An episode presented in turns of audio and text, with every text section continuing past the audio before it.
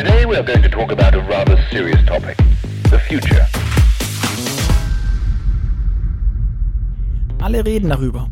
Robotaxis, autonomes Fahren und Co. Aber lässt sich damit überhaupt Geld verdienen? In seinem Vortrag beim Automotor- und Sportkongress 2019 versucht Andreas Schiesner, Seniorpartner bei McKinsey, die 1,8 Billionen Dollar Frage der Automobilindustrie zu klären. Meine sehr verehrten Damen und Herren, Frau Bitte, ich habe die ganze Zeit jetzt schon die Angst gehabt, dass Sie mich vorstellen und sagen, leider Gottes mit dem Österreicher schießen, da wird der Fremdsprachenteil des heutigen Nachmittags noch einmal verlängert. Aber falls Fragestellungen sind, es sollte, es sollte Hochdeutsch sein, so gut es eben gelingt, wenn man in Tirol geboren ist. Ähm, ich kann mir vorstellen, dass Sie um Nachmittag 17 Uhr nach einem langen, spannenden Tag nichts mehr interessiert wie die Fragestellung, wo verdient man in der neuen Mobilitätswelt Geld? Wer sind die Spieler? In welcher Positionierung der Wertschöpfungskette kann das gelingen? Ähm, ich glaube trotzdem, dass es ein paar sehr spannende Fragestellungen sind. Ähm, und natürlich ist es mit großer Unsicherheit verbunden, diese Frage, wie eigentlich die Mobilität der Zukunft aussieht und wo insbesondere welche Umsatzpotenziale liegen und welche Profitpotenziale irgendwie liegen. Und wir haben uns versucht, diesem Thema wie Sie es nicht anders erwarten würden, von uns sehr analytisch zu nähern äh, und haben ein sehr granulares Modell aufgebaut. Wir haben uns die großen Städte äh, angesehen, haben die geclustert nach Archetypen und haben dann versucht, über die nächsten zehn Jahre relativ genau Satellitenbild gestützt zu simulieren, welche Personenkilometer werden in welcher Form der Mobilität zurückgelegt. Das Problem ist, dass wir natürlich in unseren Annahmen immer von relativ rationalen Verhalten ausgehen. DCO gesteuert äh, äh, entscheidet sich der Kunde für bestimmte Themenstellungen, was er in der Realität dann nicht immer macht. Das heißt, die Unsicherheit ist natürlich auch groß und von dem her ist, glaube ich, auch die Modellierung fast wichtiger wie die Zahlen, die jetzt irgendwie rauskommen. Ähm, und das merkt man auch in vielen Diskussionen mit den industriellen Spielern, die natürlich immer auch die Fragestellung haben, wie groß ist es denn dann wirklich? Was kann ich denn in einer Präsentation, wenn ich mit Analysten, mit Shareholdern irgendwie diskutiere, welchen Markt dann kann ich mir vornehmen? Und der Herr Baumer sozusagen fast in jeder Diskussion das Modell mit eigenen Annahmen wieder ein bisschen neu, aber sozusagen die große Richtung, der große Vektor ist eigentlich relativ stabil. Und wir sehen eigentlich als Zahl in der Größenordnung 1600 Milliarden für neue Mobilitätslösungen, nur um sozusagen einen Faktor zu geben, so ungefähr Faktor 8 von dem, was heute über äh, Ride-Hailing und klassisches Taxi an Mobilitätslösungen heute angeboten wird. Das heißt, eine massive Disruption und zwar so groß und so fundamental, dass wir eigentlich sagen würden, es ist aus unserer Sicht die zweite, der zweite große Wendepunkt der Mobilität. Keiner hier in dem Raum war da im ersten großen Wendepunkt mit dabei. Der Umstieg, sozusagen heute würde man sagen, einfach neue Antriebstechnologie, der Umstieg vom Pferd zum Auto mit gravierenden Auswirkungen für die letzten 100 Jahre in der Mobilität und aus unserer Sicht auch noch einmal wichtig, ganz kurz Revue passieren zu lassen, dass diese letzten 100 Jahre entgegen mancher gesellschaftlicher und politischer Diskussion der letzten zwei, drei, vier Jahre auch sehr viel Vorteile für die Gesellschaft in Summe gehabt hat. Wir haben mal ein paar ganz wichtige Kennzeichen oder Kennzahlen nur noch mal aufgelistet. 90 Prozent Geräuschreduzierung ist gelungen durch neue Technologien, durch neue Antriebstechnologien irgendwie zu machen, sodass für die Gesellschaft der individualisierte, motorisierte Verkehr mit weniger negativen Begleitentscheidungen einhergeht. Noch nicht ausreichend, wissen wir auch alle, aber immerhin schon ein ganz großer Schritt. Und ich glaube auch, dass diese Leistungen und Errungenschaften der Mobilitätsindustrie auch sozusagen die, die Basis bilden, um auch selbstbewusst die nächste, die nächste Dekade irgendwie anzugehen, wo die Disruptionen noch größer werden. Auch ein ganz wichtiger Aspekt, der in der gesellschaftlichen Diskussion sehr selten vorkommt, 65 Prozent Reduzierung der Kosten ähm, in den letzten 40 Jahren. Das heißt, individuelle Mobilität ist deutlich günstiger geworden, was zu einer Demokratisierung der Mobilität geführt hat. Auch ein wichtiger gesellschaftlicher Wert. Es gibt natürlich auch gesellschaftliche Diskussionen, die sagen, individuelle Mobilität per se ist nichts Gutes. Ähm, aus unserer Überzeugung heraus ist es ein sehr wichtiges Aspekt für die Weiterentwicklung von Gesellschaften. Wir glauben auch daran, dass sozusagen auch individuelle Mobilität ein wesentlicher Aspekt dazu ist. Und da haben sozusagen die industriellen Spieler, die hier auch in dem Raum sind, einen großen Beitrag geleistet, um diese Kostenreduzierung hinzubekommen. Diese Kostenreduzierung hat auch dazu geführt, dass in Summe die individuell zurückgelegten Kilometer deutlich angestiegen sind und dass obwohl und trotz einer Reduzierung der Emissionen, wir haben hier mal CO2 äh, genommen, wir könnten auch andere Themenstellungen nehmen, pro Kilometer und pro Fahrzeug deutlich reduziert wurden. Leider Gottes halt ähm, überkompensiert durch den Anstieg der Kilometer hinter. Sicherlich auch eine weitere Herausforderung und klarer Handlungsbedarf, den die Industrie aus unserer Sicht auch sehr deutlich angenommen hat und wo wir sehr, sehr viel Momentum jetzt irgendwo sehen. Aber auch ein wichtiger Aspekt der letzten Mobilitätsentwicklung, dass man an der Ecke auch Fortschritte hat, natürlich nicht ausreichend, wie gesagt. Und ich glaube, noch einmal ein ganz wesentlicher Punkt, auch was schwere Unfälle angegangen ist oder betrifft, 40 Prozent Reduzierung weltweit natürlich trotzdem noch ein völlig unakzeptabler Wert mit 1,3 Millionen Toten auf, im individuellen Verkehr. In Deutschland sind es Größenordnung 3200 Tote, sicherlich schon ein guter Schritt, aber natürlich noch weitaus zu viel. Und auch hier sozusagen muss die nächste Phase der Mobilität auch hier wieder die nächsten Vorteile und die nächsten äh, äh, progressiven Sprünge bringen. Und wir sind auch sehr überzeugt, dass das gelingen wird. Auf alle Fälle stehen wir jetzt äh, aus unserer Sicht mitten in dem zweiten Wendepunkt oder wie wir es auf Englisch immer nennen, Second Inflection Point der Mobilität.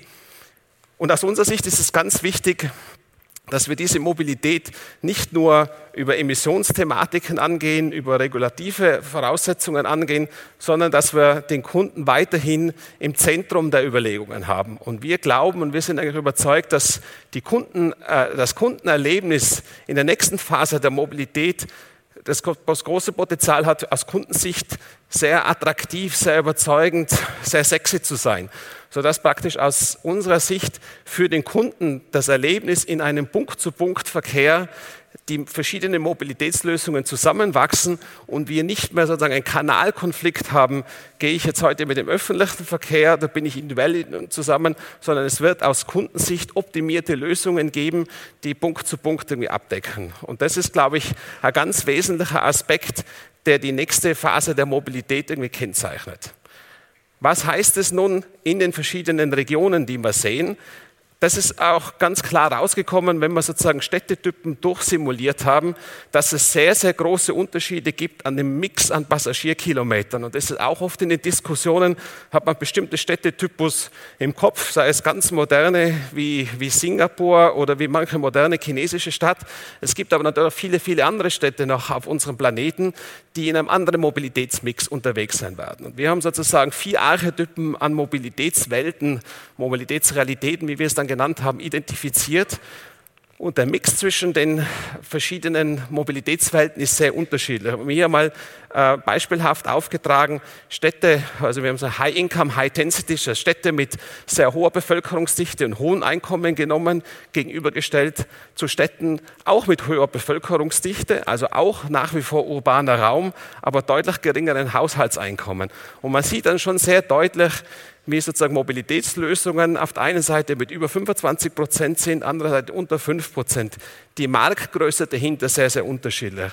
Darum sehen wir auch in unserem Mobilitätsmodell nach wie vor einen Anstieg an privat verkauften Fahrzeugen, ähm, weil einfach sehr, sehr viele Zweit- und Dritttierstädte in, in China, in Lateinamerika nach wie vor den ersten Schritt der Mobilität eigentlich zurücklegen und gar nicht die finanziellen Möglichkeiten haben, sofort diesen Sprung irgendwie zu machen. Also aus unserer Sicht ganz wichtig, genau zu überlegen, und deswegen auch immer Diskussion, wenn wir mit, mit OEMs und Suppliern und anderen Spielern irgendwie diskutieren, dass sozusagen die Marktsegmentierung, die ja klassischerweise oft noch aus der Triade irgendwie kommt und sagt, wie verhält sich das in Europa und USA und China, dass das eigentlich stark sich verändert und ich eigentlich viel, viel granularer auf einzelne Städtetypen draufschauen muss und überlegen muss, welche Angebote an Fahrzeugen und Mobilitätslösungen ich eigentlich machen muss. Und was heißt es aus Sicht des OEMs? Der hat aus unserer Überzeugung nach eigentlich drei große Herausforderungen. Die erste Herausforderung ist die, die sozusagen die letzten 100 Jahre auch immer bewältigt hat und zum Teil sehr erfolgreich bewältigt hat, nämlich im Produktgeschäft die nächste Innovation zu bringen, die nächsten Themen zu bringen. Hier natürlich ganz besonders die Elektrifizierung des, des Antriebs, eine Zero-Emission-Strategie irgendwie zu haben, die über die Zeit dann tatsächlich auch ähm, das, das große Thema der Erderwärmung eindämmt, glaube ich, von allen Spielern voll erkannt und angenommen als Herausforderung. Und natürlich auch teilautonome Fahrlösungen.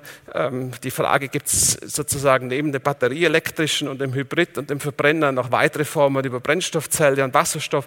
Viele, viele Themen, die sozusagen vom Geschäftsmodell her bewährt und eingespielt sind, Herausforderungen im Produktgeschäft.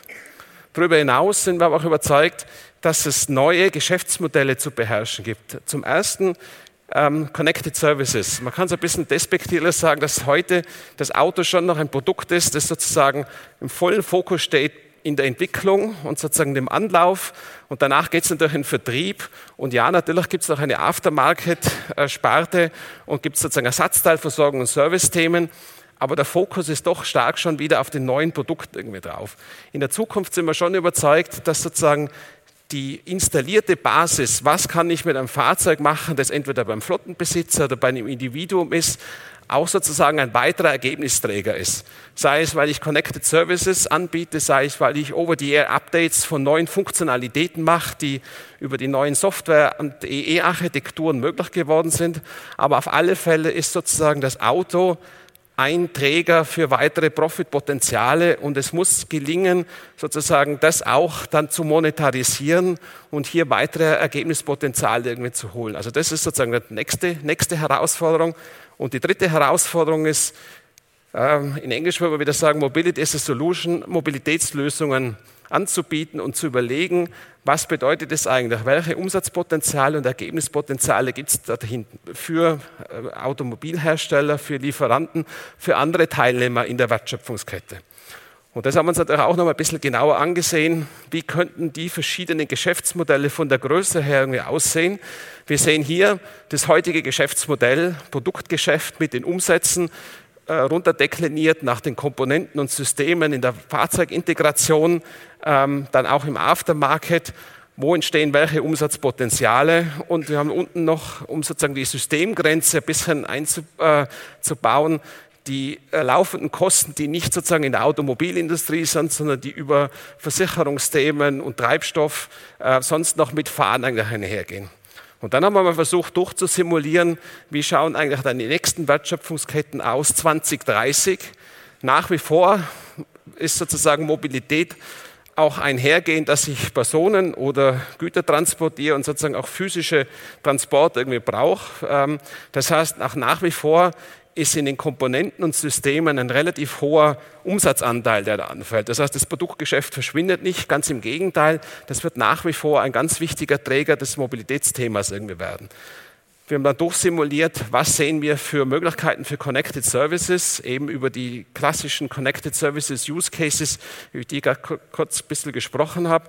Und dann auch im letzten Schritt, welchen Umsatz, welche Umsatzpotenziale sehen wir dann durch neue Mobilitätslösungen. Und die sind natürlich auch dann ganz stark autonom gestützt, je nach Städtetyp, eben mit hohen Prozentsätzen, Robocast, Geofenced oder halt dann klassischere E-Hailing-Systeme. Aber der Anstieg, der, das große Wachstum in der Mobilitätsindustrie und der Mobilitätswelt kommt natürlich auch dann ganz stark durch Mobilitätslösungen. Und die große Frage ist dann immer auch, wie sozusagen dekliniert sich das runter? Wir sehen auch in diesem Fall, aus unserer Sicht ist Asien und auch China ganz stark Leitmarkt für die neuen Mobilitätslösungen. Wir sehen aber auch einen hohen Anteil in USA und auch in Europa. Und äh, mit unterschiedlicher Wirtschafts- und Industriedynamik. Wir hatten gerade in der, Diskussion, in der Panel-Diskussion vorher unterschiedliche Rahmenbedingungen. Das sehen wir ganz genauso. Es wird sozusagen über die regulatorischen, über die industriedynamischen Rahmenbedingungen unterschiedliche Modelle geben, wie schnell sich die entwickeln, aber doch auch sozusagen auch in Europa ein relativ äh, vielversprechendes Potenzial für, für Mobilitätslösungen.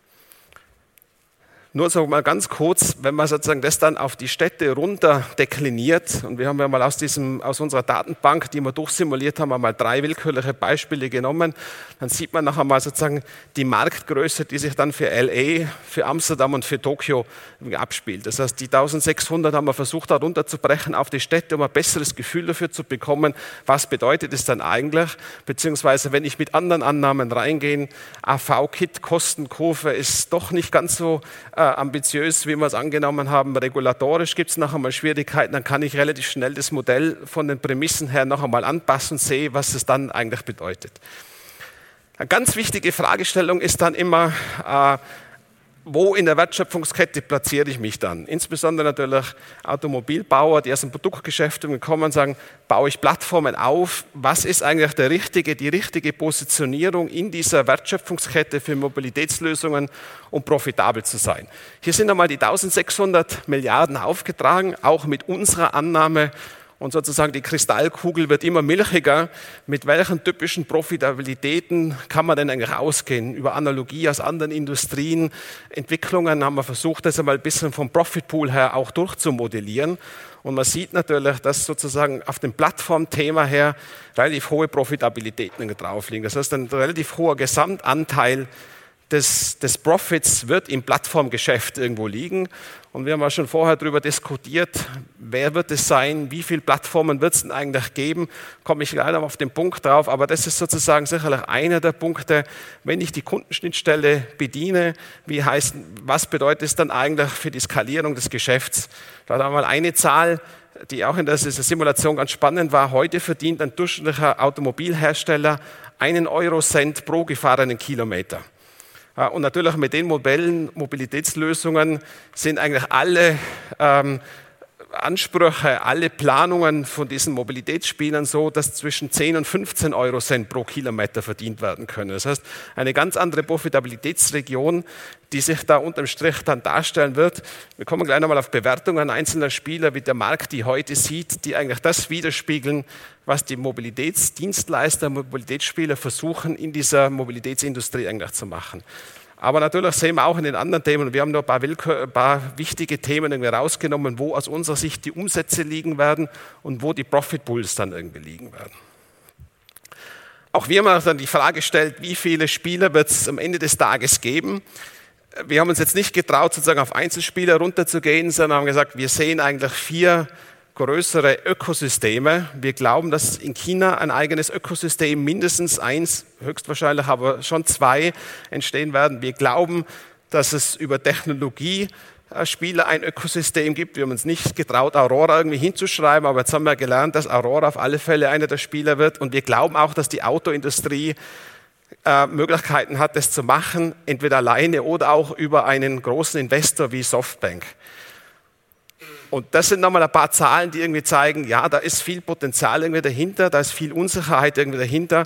Wenn man sich heute nur mal so Analystenschätzungen, Validierungen anschaut und Valuations anschaut von Mobilitätsdienstleistern, dann sieht man einfach, dass hier momentan der große Glaube dran ist, dass die sozusagen das Rennen gewinnen werden, dass die in der Lage sind, dann hier Potenziale zu erschließen. Aber wenn wir uns auch die Fluglinien anschauen, auch da ist sozusagen Mobilität recht breit. Auch da gibt es eine Star Alliance mit einem Premium-Anspruch, mit europäischen Spielern äh, ganz stark. Also ich glaube, dass es da viele Themen irgendwie geben wird.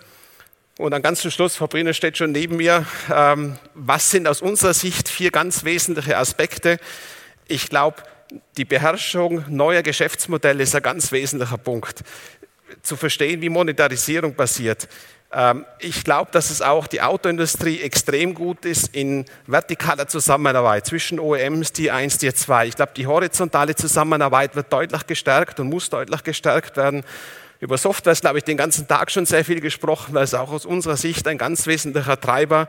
Und zum Schluss, glaube ich, die essentiellste Frage, wo will ich eigentlich in diesem Spiel mich positionieren? Was sind meine Kernkompetenzen? Was kann ich aufbauen? Und was sind so die Erfolgsmodelle an der Stelle der Mobilitätswertschöpfungskette, um dann tatsächlich auch äh, Geld zu verdienen und Profitabilität zu machen? Das war sozusagen unser Überblick ähm, für die Zukunft und für hoffentlich einen Teil der Beantwortung der 1600 Milliarden Frage. Today we are going to talk about a rather serious topic, the future.